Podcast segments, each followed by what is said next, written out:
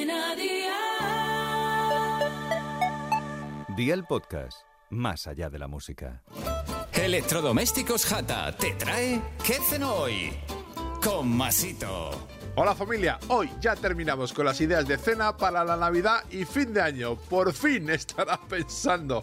Lo que os propongo hoy es un pastel de carne y patata que es muy top, súper fácil de hacer y en la mesa queda muy aparente con esa forma redondeadita. La misma forma que se nos ha puesto a nosotros en estas navidades. Así que ve por la libreta y toma nota de los ingredientes que te doy la receta. Un kilo de patatas, 650 gramos de carne picada de ternera, 300 gramos de tomate frito, aceite de oliva virgen extra, sal, pimienta negra molida, ajo en polvo, cebolla molida, queso rallado, tomillo, albahaca y 250 mililitros de leche. ¿Empezamos con la preparación? Pues venga, ¡al lío!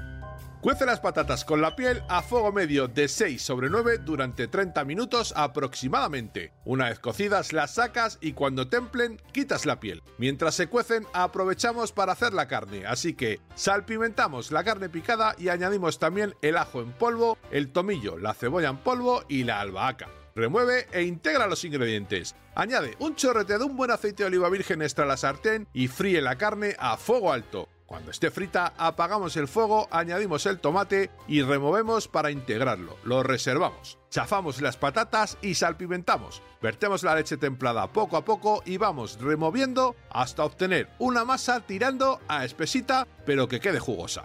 En un molde de 20 centímetros de diámetro y 6 centímetros de profundidad colocamos papel de horno. Vamos haciendo capas de patata y capas de carne hasta acabar con todo. Terminamos con una capa de patata, le ponemos un poco de tomate por encima, queso rallado y horneamos a 200 grados con calor arriba y abajo la bandeja en el medio del horno hasta que gratine el queso. Ya solo nos quedaría disfrutar de esta maravilla. Consejito del día, el tiempo de cocción de la patata es orientativo, todo dependerá del tamaño. Para saber si están, pincha con un palillo hasta que este entre y salga perfectamente. Segundo consejito, yo te he dado una serie de especias para el aliño de la carne, pero puedes poner las que tú quieras. Familia, feliz año nuevo. Os deseo de todo corazón lo mejor para el próximo año. Los deberes para el lunes te los dejo por aquí. 7 puerros, 7 tomates pera, 3 patatas, agua, sal y aceite de oliva virgen extra. Espero y deseo